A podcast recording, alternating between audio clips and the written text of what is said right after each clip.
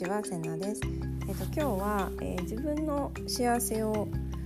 分かってますかっていうお話なんですけれども、えっ、と昨日ね友達と一緒にえっ、とランチに行ったんですけど、最近何してんのっていう話になって、でそれに対して友達が。えー、何もしてないよって言ったんですよねあの毎日木見たり空見たりしてぼーっとしてるって言ったんですねでもうその後にテレビとかでこう一人で外国旅行行ってる人とかを見るとえ私何してるんだろうと思ってこう焦ってなんかしなきゃっていう気持ちになるって言ってたんです。こういうのってよくありません？こうテレビとか SNS とかで誰かがどっか行ったとか誰かが何かを買ったとかっていう投稿を見ていいなとか私はどこも行ってないなとかそれを買う余裕はないなとかちょっとこう比べて焦ってしまう感じ。私はね本当によくそれやってたんですよね。今でも気づくとこう人と比べてあもっと活動的になんかした方がいいのかなとかもっとあれやった方がいいのかなみたいな気持ちになることってあるんですけれども。私はその友達を知っているのでえじゃあ一人で海外旅行とか行きたいの？って聞いてみたら少し考えてからえ別に行きたくないって言ったんですよね。その友達にとってはえぼーっと空を見たりとか木を眺めたりするっていうのがその友達にとっての癒しだったりこう楽しみだったり幸せだったりするんですよね。でも、まあ、一人で海外旅行行く人っていうのはそれがその人にとっての楽しみだったり癒しだったり幸せだったりするんですよ。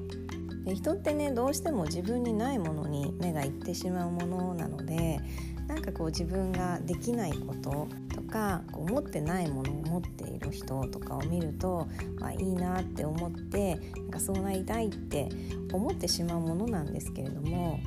よく考えて自分にとってそれって本当に必要なものなのかなとか自分って本当にそれ欲しいって思ってるのかなとか本当にそれは自分を幸せにしてくれることなのかなっていうのを一度こう冷静になってねこう立ち止まって考えてみてもらいたいんですよね。例えばなんか昔はねすごい大きな家に住んでる人いいなと思ってたんですよなんか車何台も置けてお庭がすごい広くてなんかプールとか回っちゃったりとかして なんかそういう本当にあのアメリカンドリームみたいなお家をすっごいいいなと思ってたんですよね。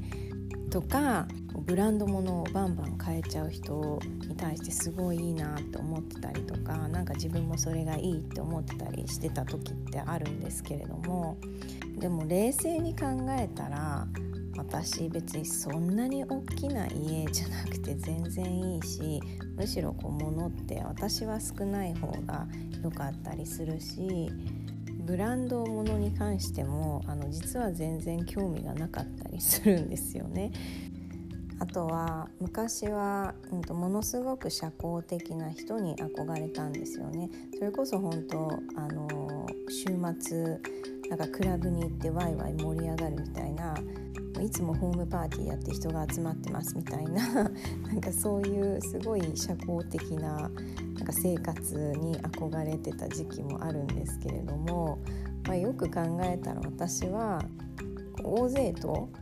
ずっと一緒にいるって結構ストレスで疲れちゃったりするんですよね。本当にあの少ない人数でこうじっくり付き合うっていう方が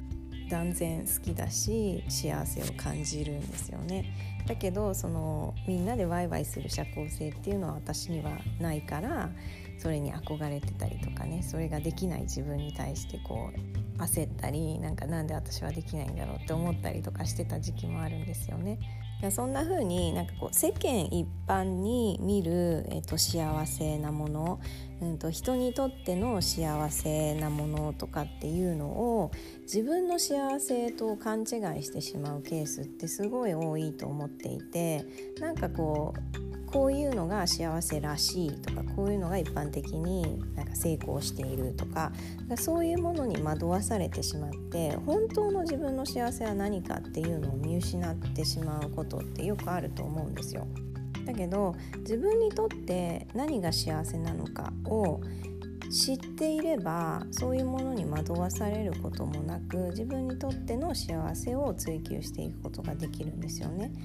でもこう自分にとっての幸せがわからないと人にとっての幸せ世間的な幸せな形を追い求めてしまって、えー、それが得られないことにこうフラストレーションを感じてしまって焦ったり不安になったりっていう風になってしまうんですよね。なのでどういうことで自分が幸せを感じるのかどういうことで自分が満たされるのかっていうのをちゃと知るっていうのがすごく大事だと思ってます。もしかしたら誰にも理解されないことかもしれないし周りからしたら「えそんなこと?」みたいなものかもしれないし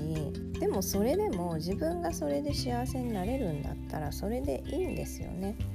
それでいいしもうそれしか大事じゃない。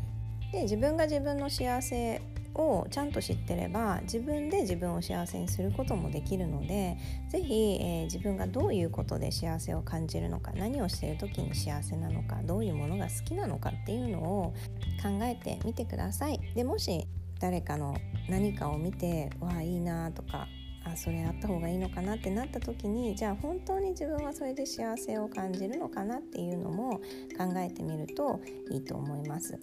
幸せの形は人それぞれなので他人と比べる必要はありません。